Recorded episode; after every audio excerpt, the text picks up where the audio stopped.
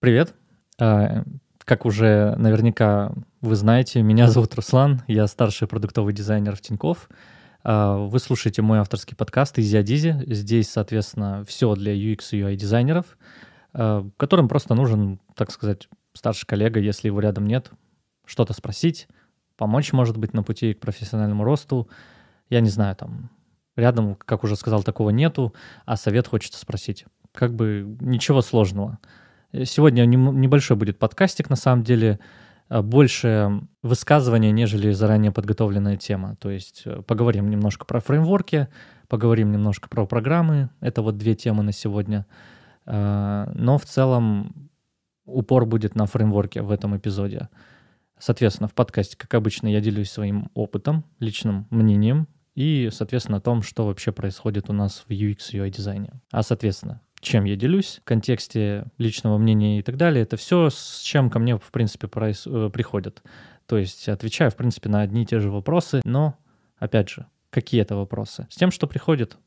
Э, это, соответственно, процессы, артефакты, макеты, бизнес, метрики, ну и, разумеется, ваше портфолио, которое все это должно отразить. Как это отразить и так далее, с этим будет, соответственно, э, ну вот, интересная тема сегодня. Также немножко из новостей подкаста. Это для тех, кто в аудиоверсии я сейчас буду проговаривать, но по факту я в видеоверсии в том числе и показываю о том, о чем говорю. Так, первый анонс э, от меня — это, соответственно, Easy Навыки. Э, это моя небольшая платформа, над которой я работал не только как проектировщик, то бишь дизайнер, хоть и дизайн тут очень простой, так сказать, но и в том числе, как и непосредственно даже программист. То есть я эту платформу буквально собрал стек, то есть я протестировал разный технологический стек, я сам занимался фронтендом, частично бэкендом, частично потому что, разумеется, я не программист, мне немножко помогли.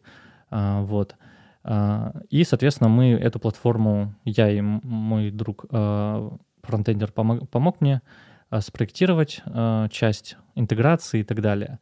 Это не курсы, я сразу говорю, это конкретно навыки. Именно поэтому называется Easy навыки. На домене Easy Adizi. Опять же, анонс у меня есть в Телеграм-канале и на Ютубе в описании конкретно этого подкаста. Да и вообще дальше в каждом подкасте будет, в каждом эпизоде подкаста будет ссылка на эту платформу.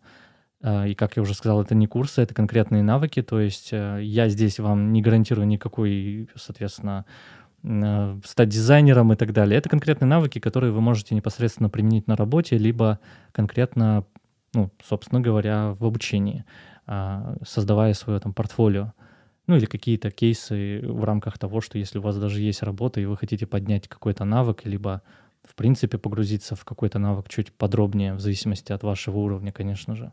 Но что это такое, давайте познакомлюсь. Опять же, для аудиоверсии говорю, я еще и показываю этот сайт, эту платформу. Итак, все навыки состоят из практики. То есть я сразу там начинаю рисовать и объяснять то есть что это за фреймворк и так далее, то есть как он непосредственно его ну, можно применить. Так как тема сегодняшнего эпизода — это фреймворки, то это непосредственно то, что мы частично и затронем. Первый урок каждого навыка, он бесплатен, доступен бесплатно. После оплаты доступ вы получаете ко всему.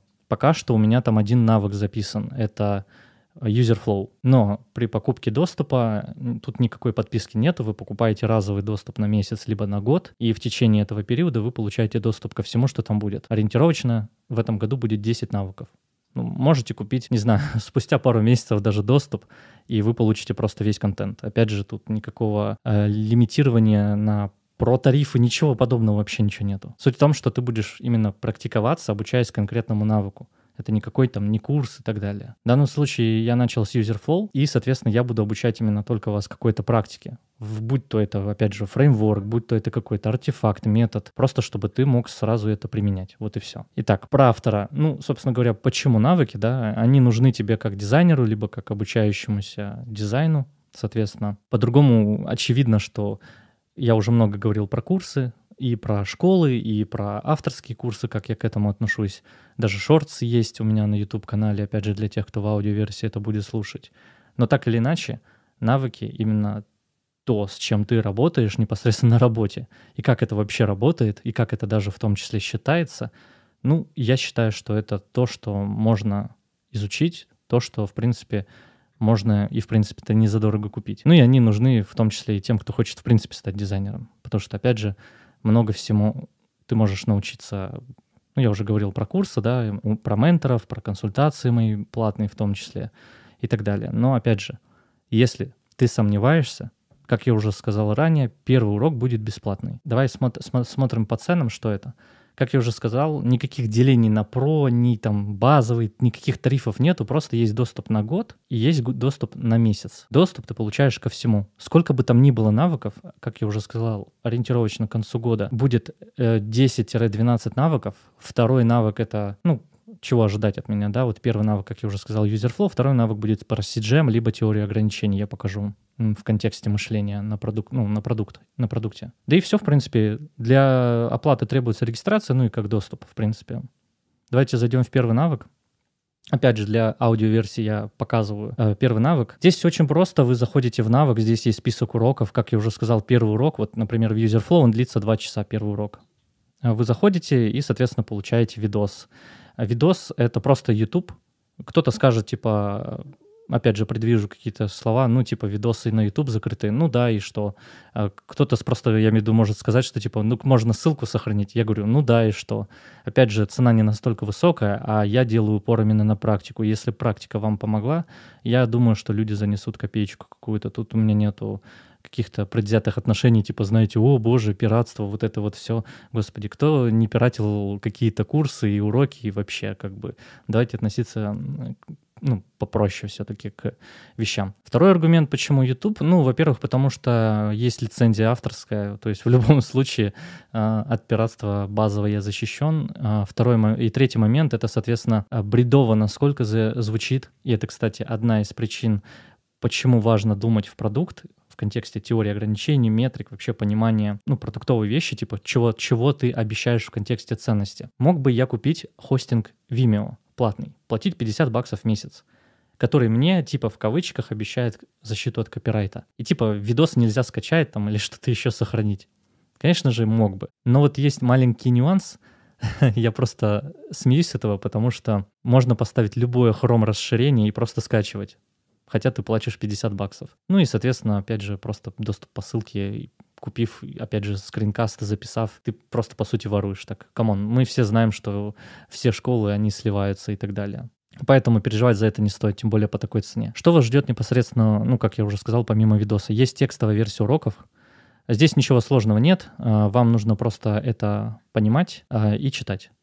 Перечитывать некоторые придется вещи.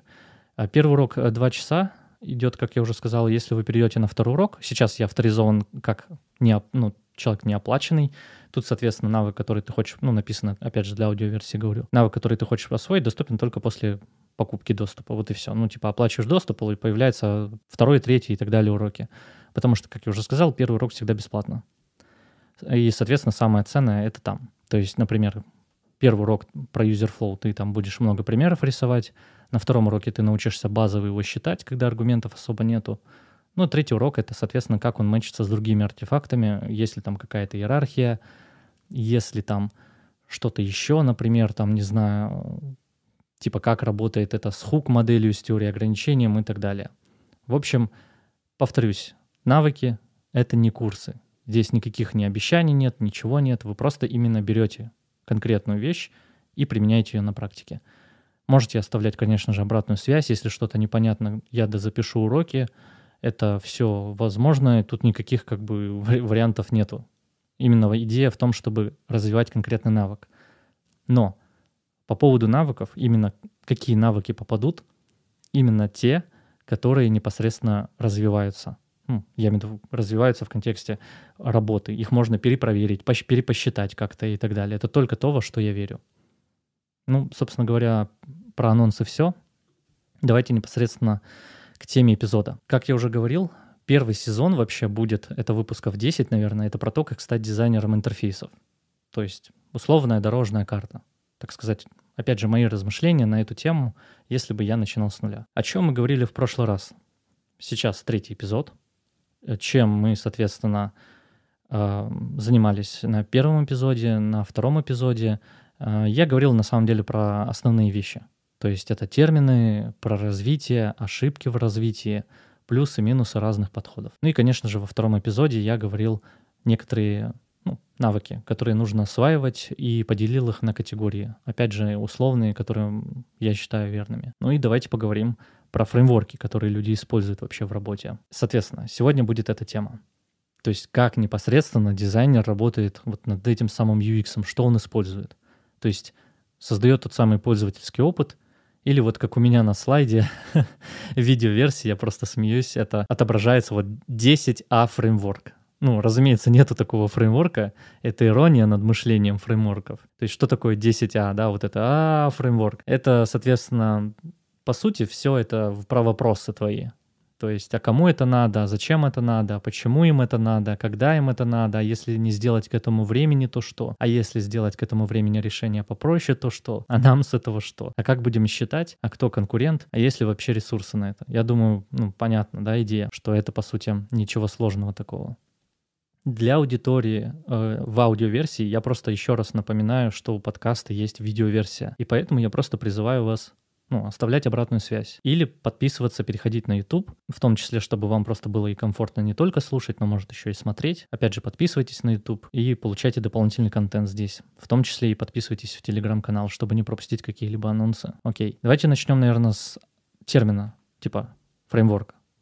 От, от английского framework, да? Что это такое? Вообще, это вообще любая какая-либо заготовка или готовая модель по-другому с каким-то набором инструментов для чего-либо. То есть, если мы говорим про IT, то бишь конкретнее про ну, в программирование, да, идем, э, ну вот в целом, что такое фреймворк именно там, в программировании, да, то фреймворк разработчики используют в программировании для быстрого создания какой-либо, ну, на какой-либо, на основе какой-либо, на основе какой-либо готовой, в том числе модели, чего-либо. И чтобы просто-напросто, используя вот это все готовое, что-либо, на основе чего-либо, опять же, повторяюсь. Просто написа, напросто дописать какой-то собственный код. Вот и все. Здесь есть нюанс, который часто путают. А, он нужен просто для уточнения, да, но в целом есть библиотека, library на английском. Это набор, что это такое, да, опять же, про программирование сейчас говорим. Это набор просто заранее написанного кода.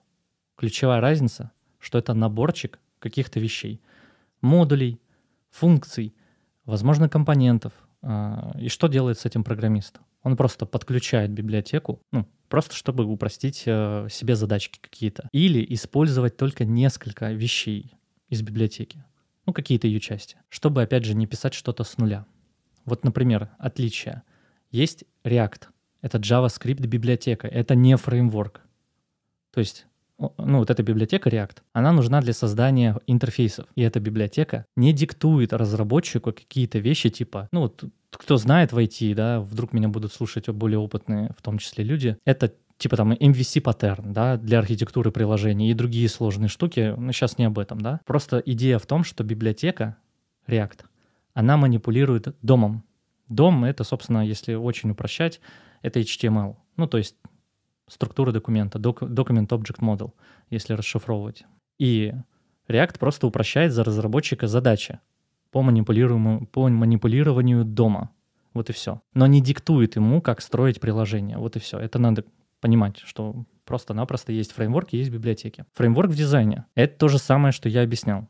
Это какие-то заготовки, по которым можно пойти и создать какой-то артефакт, ряд артефактов и так далее. Ну, допустим, Job Story или, в принципе, там Java, есть как угодно можно сформулировать это слово. Опять же, фреймворков на основе Jobs to be done много, да, от какого-либо автора. Но вот он артефакт, и Jobs to be done — это готовая модель. Просто как пример. Мы еще поговорим. Почему поговорим? Потому что фреймворков много. Опять же, на видеоверсии у меня слайд с некоторым лишь малым перечислением таких фреймворков. Потому что, ну, их много и в программировании, и в том числе в дизайне. И в этом-то и проблема. А, фреймворки похожи на какие-то кулинарные рецепты, если очень упрощать, что, в принципе, подкупает новичков, да даже опытных дизайнеров пойти по какой-то, ну, протоптанной, протоптанной дорожке и получить какой-то результат. Увы, фреймворки не серебряная пуля, это тоже надо понимать сразу, и не формула никакого успеха, винить фреймворк при этом нельзя. Нельзя просто потому, что что-то взять, условно, даже с закрытыми глазами или на опыте, применить что-то и просто волшебным образом получить какой-то результат, еще ожидая в том числе, что он ну, будет успешным. Соответственно, где проблема в этом? Во фреймворках, в людях и в том, и в том, Такой вопрос, да, можно поставить? Ответ да. Типа да. Ну, почему? Потому что фреймворки, ну, их вообще придумали люди, не просто так, да? Опять же, проблема в людях. Почему? Потому что их придумали, чтобы опять же, другие люди, чтобы другие люди э, типовым образом просто что-то делали. Опять же, фреймворк воронок, допустим, AIDA, R-воронки, вот эти пиратские метрики. Jobs to be done тот же, user story, user story mapping, персона, user flow, информационная архитектура. И тут вопрос, а почему так? Очень просто. Люди буквально зачем-то, когда есть оригинал статьи, почему вот эти фреймворки появляются и появляются, Опять же, типа, мы делаем Jobs to be done по... Точнее, Jobs to be done интервью. По сути же, это глубинное интервью. Ну, то есть оно лишь исходит из контекста, да? Надо понимать базу. Но люди почему-то постоянно придумывают. Вот на основе даже, вот этой теории Jobs to be done куча фреймворков же есть. И просто-напросто люди буквально, когда есть оригинал, опять же, статей, книг, вот этого всего, от людей при этом, которые придумали эти теории, методы, фреймворки, но есть люди, которые буквально зачем-то придумывают что-то новое и или постоянно интерпретируют фреймворки так, чтобы косячить. И сейчас я говорю не про какие-то идеи, фреймворки, которые основаны на какой-то другой идее или подходе, а буквально, где люди специально используют что-то, либо что не работает, например, как персоны, или модель Кано, ну, увы, кто в это верит или верил, как я, например, когда-то, либо придумывают, как что-то использовать и верят в это как в карго-культ. И где проблема? Ответ очень простой. Это не вина людей, это не вина фреймворков. Хотя могло бы так показаться из того, что я сказал. Проблема просто в мышлении и нежелании просто-напросто, что самое ироничное, использовать математику за пятый класс. То есть честность что-то считать. Ну и также совсем банально в желании не думать нашего мозга, Простой пример. Ой, я даже не знаю. Ну, типа, ты заболел, да, вот совсем. Или ушел в отпуск. Такое может быть ну, каждый год, come on. А кто-то начинает делать твою работу или тебя подменять. И вероятность того, что он будет просто-напросто использовать правильно фреймворк, который ты использовал, например, равна нулю, ну или там 0,1. Это тоже нормально. И логичный вопрос.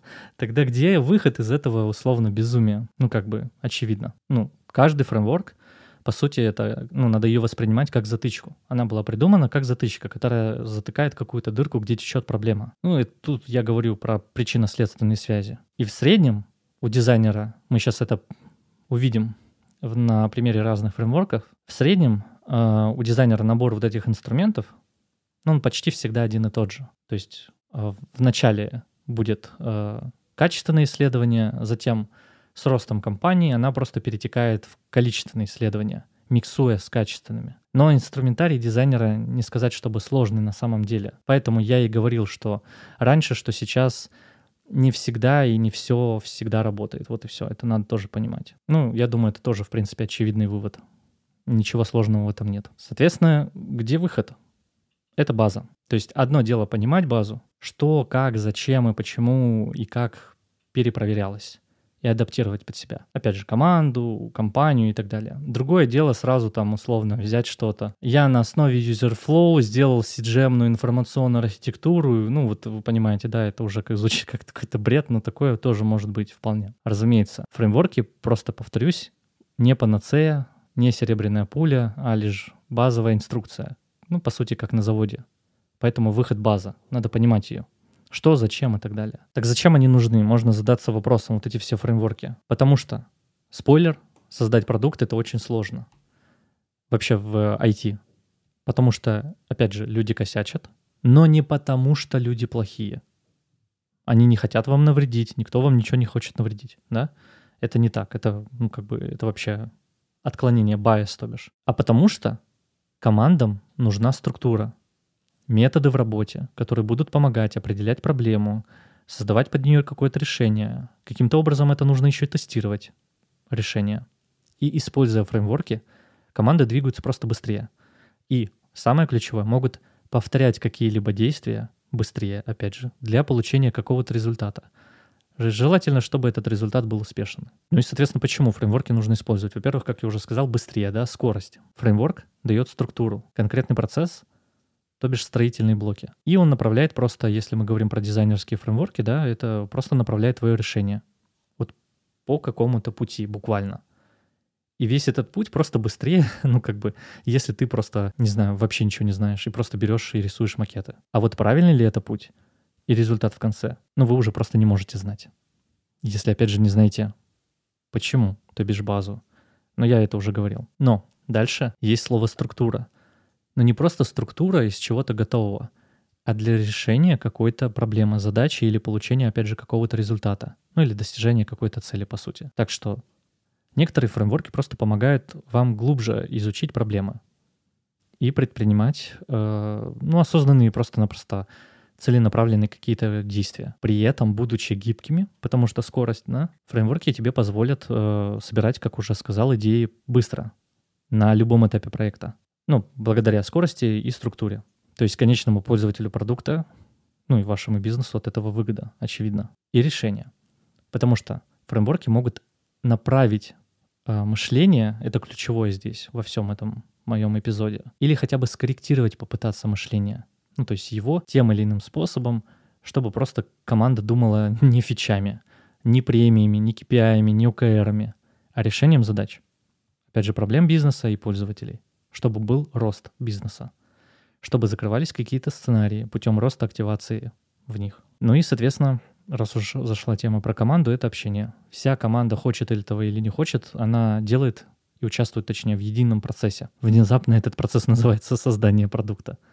То есть совместная работа в команде — это ключевое. Это не только какие-то шаги, двигания задачек, статусов в и так далее. Это еще и среда, в которой вы работаете, и в которой люди могут принимать решения, а также наблюдать за действиями и целями других людей, общаться и договариваться. И вот тут я сразу предвижу, что есть пару «но». Типа все это хорошо, но, но номер один. И на слайде зачитаю. Бизнес не видит ценности. Я так стараюсь все объяснять, эти все user-flow, CGM, исследования, так все это нужно. Но бизнес почему-то не видит ценности. Спойлер. Так он и не должен. Но никто тебе ничего не должен. Бизнес — это такая, ну, как сказать, если помягче, это такая куча. Наверное, даже точнее — чаша из кучи-кучи разных интересов, иногда кучи людей, если компания большая. И вот теперь задумайтесь. Ну, я тут очень серьезно обращаюсь для тех, кто будет это слушать особенно. Пожалуйста, дизайнеры, задумайтесь о том, что вы, приходя в любую компанию на любом уровне, которая уже существует там несколько лет, может быть еще больше, вы приходите в нее в, ну, с какими-то, неважно какими ценностями, которых, очевидно, вообще не понимают по разным кучей причин. Как вы думаете, будут ли ваши ценности, которые вообще не понимает никто, ну, как-то очень странно выглядеть во всей этой чаше кучи людей с кучей интересов? При этом, как вы думаете, а может быть такое, что компания уже живет, ну, вот с теми текущими ценностями, которые, может быть, э, ну, в нее, да, в компанию, заложили другие дизайнеры годами ранее. То есть без практики там каких-то исследований, вот этих ценностей в контексте там, опять же, тех же метрик, э, а, исследований, интервью, вот этого всего. Нет. Как я уже сказал, бизнес не видит ценности, так он и не должен. Компания, ну или, окей, упрощаю, до ужаса упрощаю, толпа, она всегда, ну, не знаю, более пассивно, чем конкретный специалист заряженный. И вот тот, кто, ну и, соответственно, тот, кто с этим борется, ну, с этой, скажем так, толпой, не знаю, э, с кучей интересов, я бы так вот корректнее будет называть это кучей интересов. И тот, кто борется с вот этой вялостью, да, в итоге может сделать так, что, ну, во-первых, бизнес увидит ценность, и, соответственно, ну, тот, кто этим займется, может диктовать уже свои условия. Главное понимать здесь, насколько вы вообще готовы влиять на это, на эту активность, и еще точнее оценить риски, потому что не всегда это любят. Я в одной компании попробовал, но увидев полное отсутствие здравого смысла, просто убежал. Ну как бы спас себя, так сказать, от заразы, от толпы и так далее. Есть очень много нюансов, прежде чем активно двигать свою позицию. В этом как раз-таки может помогать ну, понимание экономики продукта, потому что бизнес любит цифры. Но вам бизнес конкретно вот с этими исследованиями и прочими не всегда все должен. Но при этом никто не запрещает вам ничего. Никто вам не запрещает попробовать. Мы про это поговорим и так далее. И тут сразу вот, но я дизайнер, Я ничего не должен уметь, кроме там, ну, что-то там рисовать или там макеты делать, или там, не знаю, проектировать что-то условно, да. Но тут странно. Почему-то всегда жалеют дизайнеров. Так давайте пожалеем, ну, типа, менеджеров, которые ничего не хотят делать и слушать тебя. Бизнес пожалеем, ну, блин, зарплату, в конце концов, они платят. Ну, то есть, попробуйте в эмпатию. Как раз-таки один из фреймворков сегодня будет про это. То есть, окей, я работодатель. С тебя как специалиста требую за то, что ты получаешь деньги. Окей. Если ты на словах дизайнер, но не умеешь делать хороший и понятный продукт и сервис, что мне с тобой делать? Окей. Даже, ну, вот если вот этот тезис мы берем, но два второго типа, я дизайнер, я ничего не должен уметь там считать юнит-экономику, что-то там это понимать и так далее. Но если ты отказываешься расти и даже хотя бы изучить что-то, Напоминаю, все есть в интернете, книги есть и так далее. Ну, именно в эту стезю я имею в виду, не книги по дизайну, боже упаси. Тут даже вот, ну, типа, если ты отказываешься, вот как уже сказал, расти, изучать что-то, и даже те же самые вот эти метрики или там как на основе них вообще разобраться самостоятельно, или даже попросить помощи у аналитика, если у вас такой есть, либо у менеджера попросить с ним разобраться. Ну, типа, что мне как работодателю делать? Ну, типа, жалеть тебя, платить за тебя налоги, зарплату. Ну, согласитесь, звучит как-то странно. А теперь подставьте сюда чат GPT, а вы джуниор или вообще новичок. Вам очень сложно будет, если вы ну, пассивны ну, на всех первых работах. Почему? Я хочу просто вам сказать, что вы не должны быть пассивны. Про активность вам никто ничего не запрещает попробовать, что-то сказать и так далее. Не нужно кричать, конечно же, не нужно скандалить и так далее. Все спокойно делается. Цифры и метрики, все остальное изучается несложно. Это математика буквально за пятый класс. Умножить, поделить, плюс-минус. Но ключевое здесь, учитывайте это. На всех первых работах дизайн не ценили, особенно те, кто, ну, коллеги постарше согласятся со мной, скорее всего, не ценили. Но это никому не мешало делать больше, чем просят. Ну, помимо макетов. Окей, как выбрать вот эти фреймворки? Чтобы выбрать, надо понимать проблему. Опять же, людей, ресурсы и нужды бизнеса, вот это вот все. Если ты новичок в фреймворках, пользуйся просто общепринятой практикой. Посмотрите, выбирайте из того, что есть популярное, что на слуху. Мы сейчас про это поговорим. Просто смотрите, пробуйте, что работает, а что нет. И на этой основе подбирайте просто подходящее для решения вашей проблемы. Что реально для вас работает. Ты будешь ошибаться, ты будешь очень много ошибаться. Ты будешь, возможно, терять в доверии в компании или даже в деньгах. Но другого выхода нет, если ты новичок. Увы, эмпирический опыт никто не отменял, это очень сильная школа и как бы, я имею в виду практика. Так что так может показаться на первый взгляд, да, что другого выхода нет. Он, он есть на самом деле. Опять же, надо просто пробовать или хотя бы ознакомиться с этим, попробовать именно хотя бы на каких-то пэт-проектах, то есть каких-то ну, личных проектах, выдуманных даже, не концептах каких-то редизайнов. Сейчас про это тоже поговорим. Ну, как к этому подойти. База. Вот что вам нужно понимать. Это потребности бизнеса. Без этого не, нельзя делать какие-то движения и сразу что-то идти, бежать, применять. У любого бизнеса причем. Вам нужно просто узнавать о доменной области в этом контексте про бизнес. О самом продукте, о целях, о сложностях, о команде, какие у нее приоритеты, компании в целом, на какой стадии она. Ну, только после этого вы поймете, что надо использовать. Ретроспектива вам нужна. То есть в этом контексте я имею в виду, что вы должны себе постоянно ретроспективно задавать вопросы на каждый фреймворк, на каждый метод, что вы используете. Что реально сработало, что реально не сработало. То есть что вот на практике я что-то сделал, и это что-то ну, дало. Вот и все.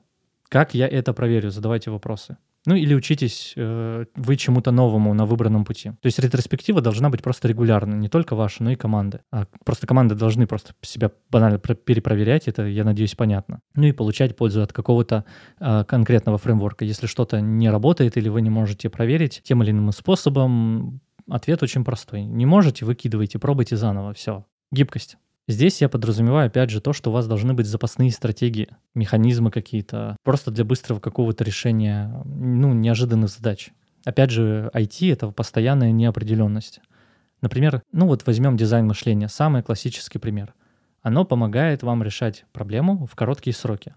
При огромном количестве фреймворков, даже из которых можно выбрать, именно эти вещи на практике могут помочь структурировать процесс, сдвинуть работу и стимулировать работу в команде. Вот вам один из примеров фреймворков, да, дизайн мышления. Но самое важное, вы будете на ошибках и неудачах, э, ну, вы будете просто учиться, вот и все. Давайте посмотрим, э, что у нас есть в целом по фреймворкам, да. Ну, очевидно, как я уже немножко затронул, это дизайн мышления. Я прочту для аудиоверсии, что у меня на слайде. условно, да, просто тезисно. Упоминается в 1969 году э, Гербертом Саймоном в книге «Наука об искусственном». Дальше это мышление крутили разные бренды, IDO и прочее, это все не важно. Есть куча вариаций этого, это тоже не важно. Можете с интернета любую статью выч... ну, вычитать и будете правы. Для чего нужен? Для быстрого, как я уже говорил, решения проблем за 5 этапов. Что это за этапы? Ну вот они на слайде, опять же, у меня. Emphasize, define, ideate, prototype и test. Ну то есть emphasize — это эмпатия, то есть нужно внимание, сюрприз сопереживать юзерам. И тут надо просто наблюдать, развивать понимание потребностей, проблем, ну, целевого пользователя. Define. Тут можно перевести как фокус или определение, это тоже, ну, очевидно, неважно именно слово, какое вы будете использовать. Суть в том, что это фаза, опять же, можно использовать слово этап, для создания формулировок проблем. Гипотез. Гипотеза — это тупо предположение, которое необходимо решить, предложив какое-то решение. И есть третий этап для этого. Ideate — генерация идей. Тут вы просто предлагаете идеи, как решить проблемы. Прототип прототипирование, то есть тут создается решение непосредственно. Тест. Тестирование, тут проверяются идеи. Ну, то есть тестируется на реальных пользователей. Прикол в чем? Прикол в том, что эти все шаги, несмотря на то, что у меня на слайде типа стрелочки есть, они непоследовательны. Ну, я думаю, это понятно, что это значит. То есть все фазы могут идти как параллельно, как повторяться, и не в том порядке, в котором я их назвал только что. Ну или, опять же, повторюсь, на слайде у меня они циклично, ну, нарисованы по стрелочкам. А каких-то фаз может и не быть вовсе.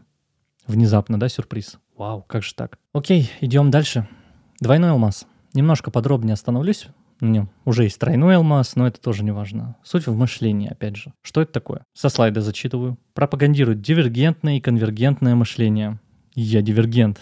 Ладно, шутки в сторону упоминается в 1996 году венгерско-американским лингвистом а, Беллой Банати. В 2005, в 2005 году Британский совет по дизайну популяризировал этот фреймворк, это тоже нам не важно, ну просто для основы для инноваций, чтобы там дизайнерам, но еще и не дизайнерам уметь решать проблемы. Обратите внимание, два фреймворка уже про какое-то там решение проблем, чё, блин. Вот. Состоит уже из четырех этапов. Ну, двойной алмаз, он делится напополам, каждый, типа, четыре этапа. Поговорим немножко про дивергентное мышление, которое нам говорит о том, что, ну, не надо себя ограничивать. Вам нужно максимальное количество решений искать для одной проблемы. То есть кучу всего. То есть не надо рисовать там условно один макет. Ну, сейчас не, не про макеты. Главное тут, с кучей всего этого у вас мышление потом сужается. То есть вари- варианты вы отбрасываете конвергентным мышлением, вот оно и сужается поэтому. Вот и все. А это логика, здравый смысл чтобы анализировать, опять же, что из всего лучше подойдет, опять же, с учетом всех каких-либо обстоятельств, ограничений и так далее. Ну, на примере непосредственно работы вот этого мышления, да, а, вы рисуете макеты, условно, и вы делаете, опять же, как я уже сказал, кучу вариантов, используя дивергентное. Затем, понимая метрики, то есть критерии какой-то успешности какого-либо сценария и так далее, опять же, конвергентным мышлением вы анализируете, что лучше решает вашу задачу, вот и все. Но это были общие вещи. В первом алмазе главное понять проблему. То есть ROM, я не знаю, как там правильно будет у вас, открывается, в общем-то, и вы собираете все данные, то бишь исследуете в реальных, реальных людей, говорите с ними, изучаете конкурентов в том числе. Но главное, чтобы вы потом этот ромб сузили, ну, то бишь в первом алмазе, и выяснили, какую проблему вы будете решить ну, решать по итогу. А потом расставить эти проб, ну, проблемы в приоритетном каком-то порядке, который, ну, опять же, приори, приоритизация — это субъективная вещь, именно поэтому их штук 50 фреймворков на приоритизацию. Ну, где-то 50, да, которые надо решить с помощью продукта. Вот и все. Затем вам нужно разработать решение с помощью разных методов, опять же, например, ну, тех же прототипов. Можно скетчи использовать, ну, неважно, тут уже детали, я ухожу в детали. И затем вам нужно поставить это решение на тест чтобы протестировать, опять же, с конечным пользователями. Можно и со стейкхолдерами. Тут же, опять же, вариантов тестов тоже есть. Юзабилити тестирование, еще проще коридорки, там даже целевых можно не искать просто потому что, ну, коридорка проверяет тупые проблемы, просто ищет, да и все, вы там ничего не считаете и так далее. Опять же, все это есть в интернете. То есть во втором алмазе вам снова нужно, собственно, искать решение кучи способов, ну, опять же, макетов рисовать, прототипов делать и так далее. С, с учетом того, что вы ранее приоритизировали какие-то проблемы, то есть вы не все делаете. Ну и дальше сужается различными решениями и отбрасываются те, которые не работают на тесте. Ну, то есть это все повторяется снова и снова до результата какого-то конечного. Дальше есть фреймворк модель крючка. создан не роялем, направлен на создание чего-то, что будет формировать привычку, которая приносит облегчение, стимулирует постоянное использование. Проектирование для продуктов, формирующих привычек, привычки. Э, спойлер, очень крутая штука, но и очень опасная. В рамках, опять же, моей платформы EasyAdizy, там первый навык про user flow и последний урок, он как раз-таки про grow loops, это петли роста и вообще петли различные циклы. И в том числе э, я объясняю, что это может использоваться и подвязываться в том числе на этот фреймворк, на модель крючка. А, там есть один пример, но суть вы поймете. И на самом деле есть книжка, но по сути ее ну, внешний, ну как, весь ее, ну вот это описание, я сейчас для аудиоверсии проговариваю более точно, на видеоверсии у меня есть картинка. И все, что касательно книги, по сути, вот она ценность. И описывается эта модель очень просто. Есть внешний триггер и внутренний триггер, который существует, во-первых, в окружающей среде, это внешний, или вас внутри самих себя, то есть внутренний. И связан он с каким-либо действием. Вот. Например, э, ваш смартфон дал триггер на уведомление, не знаю, о том, что вышел новый эпизод. Ну или вы сами уже пришли внезапно на мой подкаст, э, на той или иной даже площадке, я не знаю, зная о моем расписании, которого нет. Вот почему я немножко смеюсь. Вот. А, ну, где публикуется подкаст, да, это много где. Это Google подкасты, это э, Apple подкасты и так далее. Но затем у вас есть какое-то действие. Это в целом ваше поведение, которое вы хотите, чтобы совершали пользователи. Это может быть как раз-таки телефон ваш пуш-уведомление прислал, ну вот вы совершаете действие, тапаете в пуш. Я думаю, это понятно, тоже примитивно, чтобы, опять же, послушать подкаст. Или вот, например, у меня, да, вот я пришел с тренажерки, и вот я записываю подкаст. Э, я перекусил, и чтобы считать калории, я использую приложение Язио. Вот у меня, собственно, есть в том числе и действия, да, и вот калорий каких-то. Я думаю, это понятно. Затем есть переменное вознаграждение в этом фреймворке. Что это такое? Это что-то типа положительного последствия от ваших действий. Казалось бы, что, ну вот ты вел калории, что ты позитивное мог узнать? Ну как бы, да? Типа, что за фигня? Но приведу пример вы неожиданно получаете сообщение с похвалой за выполнение задания в приложении каком-то. Или при вводе блюда, например, как я уже сказал в Язио, э, я, допустим, если я съел... Э, я просто немножко смеюсь, потому что по сути, можно есть то что угодно, просто вопрос дефицит калорий и полезных веществ и свойств э, каждого продукта. Но если я что-то съел реально полезное, например, низкокалорийную еду, и которая содержит много белка, то приложение вознаградит меня как, показав, показав там зеленые графики, ну, там есть э, небольшие маленькие графики типа барчартов, э, столбчатых диаграмм, которые говорят, что э, типа поздравляем, ты съел высокое много белка, ползунком отмеряют, сколько я съел белка, что мало там углеводов, мало жиров и так далее награда, понимаете, да, хотя я вел просто блюдо. Я думаю, это тоже понятно. Таким образом, я сделал инвестицию в продукт. Это вот заключительная вещь, когда я делаю инвестицию в продукт, мы формируем в том числе привычку это делать, которая уже в долгосрочную играет в пользу ценности продукта, ну или услуги, сервиса, называйте как хотите, в зависимости от того, над чем вы работаете. И это помогает увеличить CLV, Customer Lifetime Value.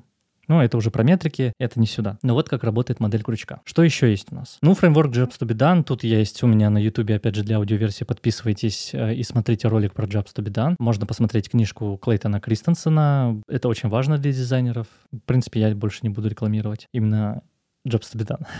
Эм, фреймворк.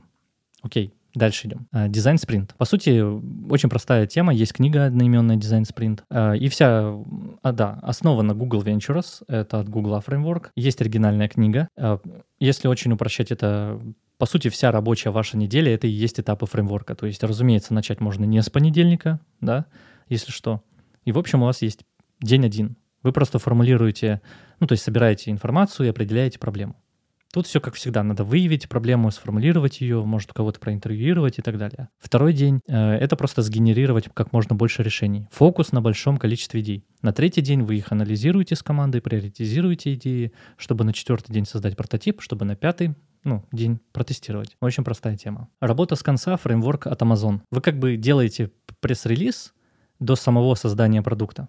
Ну, то есть описываете его в рамках пресс-релиза без каких-либо технических деталей, фокус на том, просто какую выгоду получит пользователь, опять же. И Стив Джобс э, очень хорошо описывал этот принцип работы с конца. Вам нужно начинать с UX и двигаться назад в сторону технологий. С другими словами, э, если это как-то перефразировать, вы сначала понимаете, что вы хотите сделать, и потом ищете возможности для технической реализации. То есть начинаете с людей. Кто клиент, кто его потребности, решаете проблему, в общем, как будто бы она уже решена. То есть пресс-релиз пишете, делаете предположение, которое покрывает эту потребность, ну, то есть как-то это изучаете, опять же, исследование. Затем думаете, как это сделать и что нужно для реализации вот подобного опыта. Прикольная тема. Работа с конца, в принципе, крутая вещь. Фреймворк Lean. Ну, Тут, опять же, считываю с того, что написано у меня на видеоверсии, это приоритет на результате, а не на готовом продукте, предпочтение данным, а не предположением, база, ретроспектива и гибкость. Все это есть. Если от меня что-то добавлять, это мое любимое. Вообще Lean, это я прям люблю. Читайте книги Lean Analytics, Lean Startup, Lean UX. Это вообще мое любимое, так как принципы бережливого производства, ну именно отсюда Lean пошел, а, помогают мыслить вам и поставлять всегда готовое решение, при этом даже работая в ну, в большом количестве неопределенностей, неизвестных составляющих. Ну вот agile, вот это все, гибкость, что, соответственно, позволяет создавать минимально жизнеспособную версию продукта или даже какой-либо сценарий, проверять его на тот же самый продукт market fit. Я вот как бы перечисляю так много вещей, а дизайнер тут где? Да, теперь за тему. Ответ везде. Я хочу обратить ваше внимание, что я вот перечисляю очень много вещей, но вот если их отбросить во всех фреймворках, то в любом этапе, э, в любом есть этап, точнее, исследования, где изучается предметная область, бизнес, пользователи, технические возможности, конкуренты. Затем на основе исследований на втором этапе это анализ каких-то данных, ну, то есть данные изучаются, да, и создаются вот эти самые артефакты. Схемы, карты и так далее. Грубо говоря, появляются какие-то документы и знания, описывающие поведение юзеров, их проблемы, их путь с дальнейшей приоритизацией. Затем происходит третий этап — внезапно проектирование — где на основе анализа данных после исследования, да, ну, собственно, создаются решения в виде макетов, прототипов, э, которые непосредственно, непосредственно уже тестируются по возможности до разработки. В финале решения разрабатываются, ну и, соответственно, дизайнер смотрит на результат таких решений. Или ему говорят, опять же, в зависимости от устройства вашей компании. И все повторяется. Вот и все.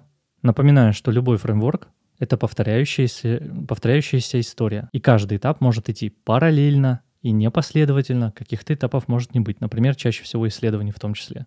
Особенно если у вас, ну, студия какая-нибудь там или нишевый продукт. Не всегда и все исследования ну, нужны. Я это очень часто в последнее время говорю. Но если унифицировать, опять же, да, в любой фреймворк, это исследование, анализ, дизайн, разработка и по новой. И вот тут как бы есть нюанс, как только что я сказал, что типа как-то исследование может не быть. Ну или там, знаете, не всегда они нужны, вот что я сказал. И тут у меня смешная картинка на видеоверсии. Э, дизайнер и появление задачи. Задачи дизайнеру попадают прежде всего от продуктового менеджера. Ну или как он будет называться у тебя в компании, неважно даже, если честно. Но чтобы, ну вот что важно, это чтобы ты не был пассивным. То есть, если тебе как дизайнеру не все равно, то есть ты не только там от зарплаты до зарплаты живешь, ну и не все равно на то, что ты делаешь в том числе, то задача может быть предложена, в том числе и тобой, дизайнером. Сами смотрите какую-то дополнительную информацию, сами смотрите в метрики или просите помощь. Надо как-то общаться и договариваться. Задачи разные, задачи разной неопределенности будут. И для разных уровней дизайнеров в разных компаниях и с разными людьми они будут разными. Для этого, увы, и нужно. Ну, было вам в первых эпизодах мне рассказывать вам про самостоятельность очень много. И это отличает медла от Джуна и сеньора от Минла. Я надеюсь, кошка вам не мешает. Ну и так далее. Задачи дизайнера в том числе попадают, э, ну как сказать, в целом, да, вот если говорить в компании. Э, у вас может быть в том числе, вот я что хотел сказать про дорожную карту. Она может быть ее может не быть. Не всегда все идет по какой-то книги, правильной дорожки и так далее. Нет, иногда это по наитию. Но любые источники сбора обратной связи от пользователей вам нужны. Отзывы, если это мобильное приложение в магазинах приложений, отзывы в целом на сайте у вас в интернете, у вас служба поддержки может быть, социальные сети, исследования прошлые, текущие исследования, данные, возможно, из аналитики, исследования вашего рынка в доменной области, конкурентов. У вас по-любому могут быть баги, какие-то долги, ну, технические долги или дизайн-долги, включая банально ваши гипотезы и экспертное мнение каждого в команде. Ну, основанная, опять же, на том, что вы исследовали рынок, конкурентов, бенчмарки. Не всегда бенчмарки — это хорошие показатели, чаще всего нет. Кто вам будет говорить о том, что у кого-то конверсия выше? Ну, come on. Дизайнеры и исследования. Я уже упоминал их, да, в каком, в каком контексте я только что говорил. Я в том числе говорил еще и до этого на своем YouTube-канале про разные подходы, а также отвечал в предыдущих эпизодах на вопросы, поэтому, опять же, подпишитесь на мой YouTube, если этого не сделали для аудиоверсии, говорю, и в том числе для вас, кто слушает э, меня на YouTube в прямой записи. Поэтому подпишитесь, если этого не сделали, или там наткнетесь случайно на этот подкаст. Сделайте это то же самое. Задавайте вопросы. Опять же, у меня есть через доступную связь, э, приходя ко мне в том числе на платные консультации. Что касается исследований, хотите верьте, хотите нет, они у вас есть всегда. Верите в это, в это или нет? Вопрос другой. То есть он, он же в другом ключе стоит. Что это за компания, в которой вы работаете, и какие у вас условия, в которых вы оказались. А также это ваша инициатива. Вот и все. Поэтому, поэтому вы можете помогать менеджеру или взять на этом этапе главенство, даже если против вас все. Просто сделайте это в том числе в обход всех. Нюанс. Разумеется, сперва попытайтесь договориться. Не спорьте, не, не, там, не кричите ни на кого, не будьте, ну, соблюдайте этику, корпоративную культуру, общение ненасильственное, вот это вот все нужно. Но вас никто ну, то есть вам никто не ставит пистолет у виска и говорит, я запрещаю тебе говорить с юзерами. Можно договориться, можно посмотреть какую-то аналитику, запросить ее, даже если откажут. Можно поисследовать рынок, почитать в доменной области, посмотреть, что у конкурентов, связать 2 плюс 2, выдвинуть гипотезы. Это все возможно. Никто не запрещает вам делать коридорки, уж боже упаси. Никто вам, опять же, пистолет у виска не ставит. Я в это не верю. Ну, сорян. Я это тоже проходил, я тоже не был всегда сеньором, простите, ну как бы, come on. Никто не мешает вам делать что-то проактивно. Вот и все. Вы также можете быть, поясню, что не всегда, да, исследования есть, но вы можете быть только их участниками. Тоже можно на таком уровне догод... ну, э, договориться. То есть, возможно, вас будет контролировать менеджер, либо он вообще будет вести какие-то интервью и так далее. Либо вы договоритесь до того, чтобы вы там распараллелите эту работу, либо будете проводить все вместе, в том числе какие-то тесты. Можете генерировать первичные даже гипотезы в каком-то виде если у вас просто хватает каких-то данных, которые вы также можете взять банально, как повторяюсь, у конкурентов из аналитики. Если нет аналитики, есть конкурент. Если нет конкурента, значит у вас либо нет бизнеса, либо не туда копаете. Иначе откуда у вас зарплата? Ну, как бы очевидно. Дизайнер и анализ. Другой этап, да? Как уже говорил, после исследований, ну, получаешь какие-то знания и данные, которые надо проанализировать и собрать артефакты, ну, какие-либо. То есть что-то, что будет в каком-то виде существовать для расставления приоритетов. В том или ином виде тут ну, должны быть какие-то артефакты в любом случае, которые просто показывают боли и проблемы пользователя ну и бизнеса, а также то, что говорит, соответственно, о каких-либо хотя бы сигналах и источниках этого. Также на этом этапе должны быть критерии успеха. Ну, то есть то, что будет считаться за решение проблемы. Короче, метрики. Также ограничения и сроки. Ну, опять же, технологически это в основном в людях ограничения или во времени. Дизайнер тут проверяет, достаточно ли он все узнал, дополняет гипотезами, мнениями своими, какими-либо, опять же. А в любом случае вы в каком-то виде эксперта. Так что учитесь этому. Опять же, это все в софт-скиллы. Вспоминайте второй эпизод, в том числе про навыки, да? Ну, опять же, вы можете делить этапы, ну, на задач, из задачу делить на какие-то этапы, это уже в зависимости, опять же, в какой компании, э, и оценивать ее. За сколько вы ее сделаете и так далее. Тоже навык, тоже качается. Ну, дизайнер и дизайн, да, тоже смешная картинка у меня в видеоверсии. В зависимости от сложности задачи могут быть разные версии макетов и состоять из комбинации нескольких там подходов. Там текст, скетчи, схемы, варфреймы, или просто макеты, или другие вообще вещи, которые непосредственно связаны с проектированием непосредственно интерфейсов. Как угодно, что угодно можете называть. Тут как бы я вам ничего не могу запретить. Какой способ вот уже выбора зависит от задачи, в каком формате конкретный дизайнер просто эффективен и его должности. Это очень контекстно зависимая ситуация, но что важно, здесь уже может происходить тестирование через коридорки, через юзабилити тесты. Юзабилити тесты немножко дорогие, потому что, опять же, не все могут купить по своей. Это один из, ну, аналогов, скажем так, зарубежных сервисов. Это не реклама. А бесплатно там можно зарегистрироваться и потестить, по-моему, что-то до трех тестов там есть. То есть вот вам выход, пожалуйста. И платно можете купить, в том числе это для бизнеса не такие большие деньги, учитывая, сколько стоит разработка. А я про это говорил в предыдущих эпизодах. Вспоминайте, что пытайтесь оценивать дизайн не только, ну я же нарисовал, я же постарался, я вот поговорил с, тем-то, с кем-то. Не забывайте, что в среднем любая гипотеза стоит миллион. Ну, как бы, если мы говорим про стартапы за доширак в каких-нибудь регионах. Это не грубо звучит, это правда. В корпорациях это еще дороже, именно поэтому стартапы иногда выстреливают. Вот и все. Дизайнер и разработка. Тоже смешная картинка, но если по, по итогам тестирования подтверждается какая-то, ну, какие-то гипотезы, даже в рамках, ну, дизайн исследований каких-то, да, и опять же, юзабилити тестов, ну, исследования грубо называть, да, интервью, я имею в виду, и каких-то вещей, могут подтвердиться на том уровне какие-то гипотезы в том числе. Но иногда бывает так, и это то, что я говорил, что не всегда нужно что-либо делать и исследовать. Иногда дешевле сразу гнать в прод. Кто-то сейчас шокирован, но реальность может как бы быть и такой. Ведь если тестирование, вообще любое исследование, в том числе и тестирование и там ну, UX-теста, да, это те же юзабилити, вот это все, что я уже говорил. Чем банально разработка решения с аналитикой, при этом еще дешево будет это откатить, то какой смысл? У меня, например, такое было. Приведу пример из Тинькова, не нарушая NDA. Была задача, она оценена в 16 часов. Я прикинул, окей, а давай мы поисследуем, если бы я исследовал, ну, я прогнал это в голове, сколько мне сегментов нужно? Ну, 4 штуки. Неважно, в каком контексте, опять же, не нарушая NDA. 4 сегмента. На интервью нужно 2-3 человека на каждый сегмент в среднем. Опять же, если опираться на тех же Nielsen Norman Group, если вы хотите. Но хотя бы там, вот в этом контексте, есть cross-check, и он перепроверяется статистикой. Окей, здесь как бы претензий к ним нету. Это к слову, да? То есть Три человека на интервью, четыре сегмента. Ой, 12 часов, а сколько транскрибации и все остальное займет? Ой, уже 16 часов пройдет. Плюс макеты нарисовать. Или я мог договориться просто соответственно, с менеджером, с тестировщиками, с разработкой, как это сделать на скриншотах, на, либо на макетах потом, и просто-напросто просто гнать сразу в продакшн, потому что вся разработка с откаткой, с аналитикой и так далее тоже займет 16 часов. Очевидно. Я потратил 16 часов, плюс 16 часов разработка, ну, 32 часа. Зачем, если я мог бы все... Ну, мы протестировали, короче говоря, всего лишь за 16 часов гипотезу.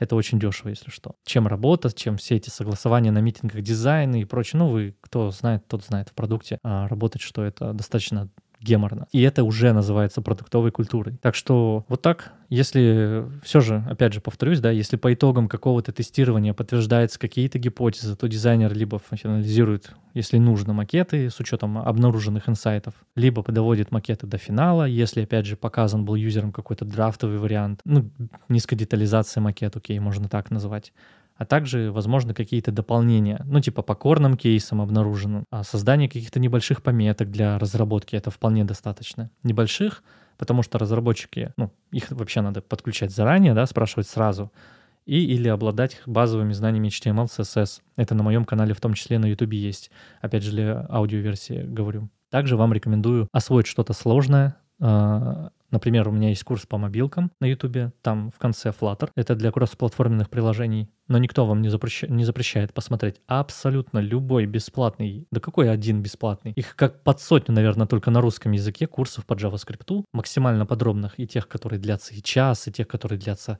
50 часов на русском языке тоже есть, и сотни часов есть, от институтов есть бесплатные курсы. И по JavaScript, и по библиотекам React, и по фреймворкам типа Angular и прочих. Очень много бесплатного материала. Да, причем не все курсы платные такого количества материала могут давать в таком качестве еще к тому же. Просто ищите, пробуйте. Никто вам не запрещает. Но есть маленький нюанс про программирование, про все эти программы, которые говорят. Во втором эпизоде мы поговорим про это. Учтите это. Точнее, в четвертом эпизоде. Уже заговорилась. И, разумеется, не забывайте всех остальных коллег. Опять же, вот эта смешная картинка, которая у меня на видеоверсии. А, типа в виде матрицы, да, в глазах дизайнера, в глазах ПМов и вот это вот все. Кто в каких глазах по сути, клоун, спойлер для тех, кто в аудиоверсии. Надо просто привлекать тех же тестировщиков для покрытия всех состояний продукта.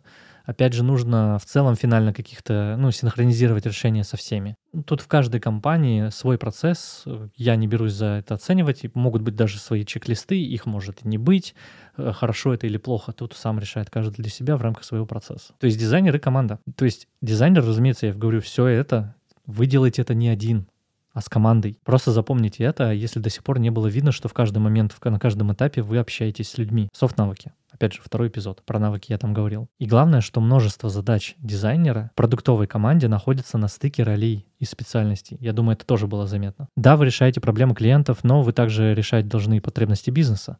То есть четко формулировать, аргументировать, четко знать, какой бизнес-эффект может дать запуск нарисованного сценария. Может ли кто-то из вас назвать, э, проверьте сами себя, да, назов, назовите три ключевых метрики в вашем продукте, как они считаются. Если ответа нет, вопрос, как вы проектируете. Опять же, это к слову, да, вот о том, что почему мы должны жалеть дизайнеров, а не жалеть там менеджеров, и разработчиков и так далее. Ну, спроектировал не по макету твоему, не Pixel Perfect. Ну, что ты, ну, пожалей дизайн, пожалей разработчика. Ну, что ты? Ну, вот. Я думаю, понятная идея, что не надо жалеть никого, и надо просто ответственно подходить к работе. Вот и все. И это дает тебе рост ключевое. Я сейчас говорю, не, не всем это надо. Кто-то, кому-то нормально быть на уровне там оператора Figma. Это я не, не критикую, ничего не говорю. Я говорю только, и вы меня, надеюсь, слушаете не только потому, что я приятно как-то звучу или выгляжу, а о том, что я, собственно, говорю вам для роста. Ну и, разумеется, опять же, ценность дизайна в начале карьеры, напоминаю, всегда при первых работах может быть низко, низкая. Просто вспоминайте, что я говорил. Это правда что и маркетинг, и менеджеры, и прочие роли при постановке задач могут требовать просто готового решения, макеты и точка, да, вот так, такая фраза может звучать. Не исследуя, ну, я не прося там исследования, не поясняя проблему, задачу, которую решают, просто знаете, что это неправда. Это неправильный подход. Это не всегда и не все, и все идеи стоит реализовывать. Некоторые задачи могут просто не покрывать какого-то затраченного просто на них ресурсов, а разработка — это всегда дорого. Этим можете оперировать в контексте защиты исследований и так далее. Я тоже про это говорил. Всегда. Но не всегда как я уже тоже упомянул, даже исследовать что-то нужно. Если вы уже знаете, что это что-то, как я уже приводил на себе пример, да, не по карману, в рамках времени, или багов много, или рисков архитектурных каких-то может нести, опять же, общайтесь. Поэтому просто важно выстраивать общение с бизнесом, вот и все. И всегда помните про чашу, с которой я начал, чашу интересов чтобы этого достичь, ну, то есть того, того самого общения. То есть необходимо понимать, почему люди принимают в твоей компании, в твоем департаменте такие сейчас решения, те или иные. С какими проблемами сталкивается бизнес, почему в приоритет берутся те или иные, ну, определенные какие-то задачи, на какие KPI у людей это влияет, на что они нацелены. К сожалению, это выматывает, поверьте. Я сразу предупреждаю, я понимаю. Но вспоминайте, что я говорил в первом эпизоде. Почему нет? ну и все. И это зависит от вашего роста карьеры. Поэтому вывод все на самом деле банальный. Фреймворки нужны. Не все, не всегда. Пробуйте, выбирайте. А насколько там велика или мала компания, в зависимости от этого можете подбирать фреймворки, в которые там вы работаете. Просто фреймворки нужны всем. Разберитесь в некоторых различных практиках с, с их основными принципами, а, преимуществами, недостатками. Научитесь как можно в контексте именно большего, на их примере ограниченном как, какого-то количества фреймворков, не забывая ключевое — перепроверять окей, тем или иным способом. Ну, эти фреймворки. Потому что вам нужно знать не больше, вам нужно знать лучше. Что же касается того, что я разделяю в рамках фреймворков работающих, то здесь он был один.